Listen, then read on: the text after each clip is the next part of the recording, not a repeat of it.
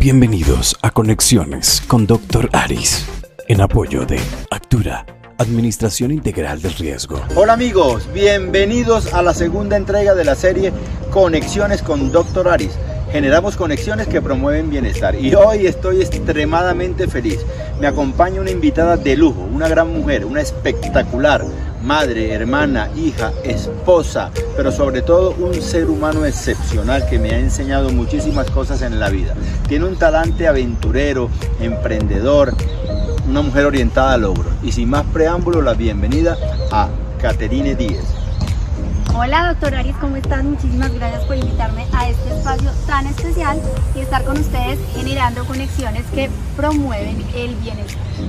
Y hoy quiero darle el foco un poco a la salud, a la salud integral, pero con también mirándola desde el hogar, desde la casa, desde el ámbito familiar. Entonces la primera pregunta es, ¿qué ha significado para ti todo este, toda esta carrera que hemos hecho en torno a promover la seguridad y la salud en el trabajo, pero el énfasis en la promoción de la salud? ¿Qué, qué significado y qué sentido tiene eso para ti?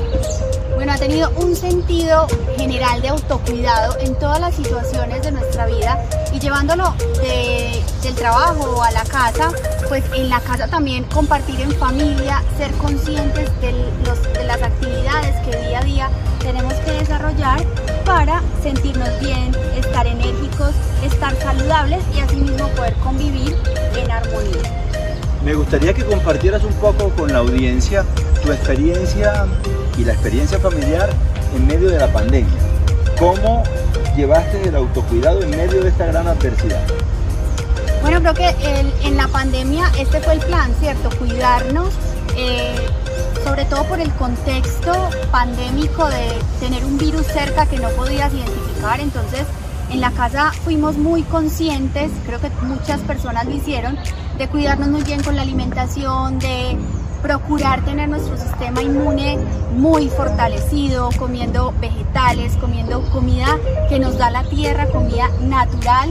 Adicional creo que el plan de, de, la cuarentena fue hacer ejercicio, entonces éramos muy, muy adictos al ejercicio todos los días porque era nuestro plan del día. Subíamos a la terraza o en la casa, no buscábamos ninguna excusa porque todos los días teníamos nuestra hora de deporte siempre, no fallaba y lo más chévere es que incluíamos a nuestro hijo para que él eh, tuviera también ese ejemplo y durante esos días tan complejos que fue estar encerrados eh, durante tanto tiempo, pues el ejercicio fue también como una terapia.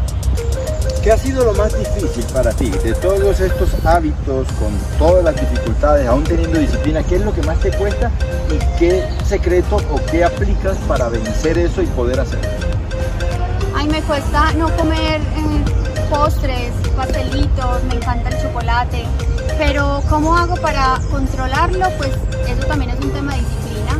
Creo que siendo muy consciente a la hora de, de enfrentarte como a estos pecaditos que siempre uno se los quiere comer, siempre están ahí como haciéndole a uno caritas, pero pues definitivamente es aprender a decir no, es difícil, porque yo todos los días eh, estoy trabajando en esto porque constantemente me equivoco y como lo que no debiera, pero pues creo que cada día es en pro de mejorar y ser más conscientes que este tipo de alimentos no son para nada beneficiosos para tu cuerpo, para tu salud, entonces tratar de evitarlos, ¿cierto? Hay, muchas, hay muchos tips para evitarlos, tomar sodas saborizadas, tomar agua, estar hidratados, tener café a la mano y tomarte un cafecito en vez de comerte un dulce, echarte una chocolatina a la boca. Creo que todo eso nos va ayudando y cada uno tiene sus métodos y sus estrategias, las puede ir construyendo para poder aprender a decir no a esos pecaditos que entorpecen tanto la, la dieta y la salud sobre todo.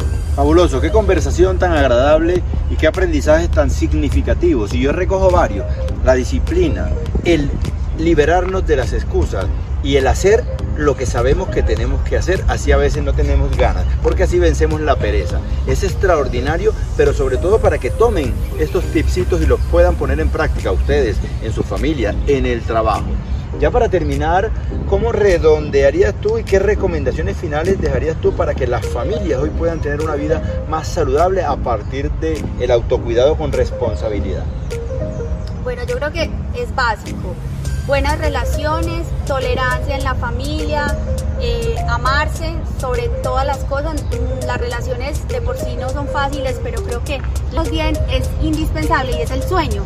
Tratar de dormir 6, 8 horas al día sin conexiones de pantallas, estar como muy, muy eh, aparte del tema de pantallas en la tarde para que puedas ir preparando tu cuerpo para un buen dormir, para un buen descansar, que también es un tema fundamental para sentirnos bien. Excelente, excelente. Tremendas recomendaciones. Recuerda, estamos en la serie Conexiones con Dr. Aris y hoy con esta invitada de lujo. Espero que hayan tomado atenta nota de todas estas recomendaciones, pero sobre todo, ¿saben qué?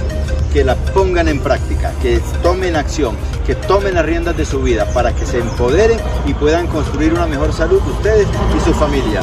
Muchas gracias, Caterine, y nos veremos en la próxima serie de Conexiones con Dr. Aris. Recuerda, promovemos conexiones que generan bienestar. Chao.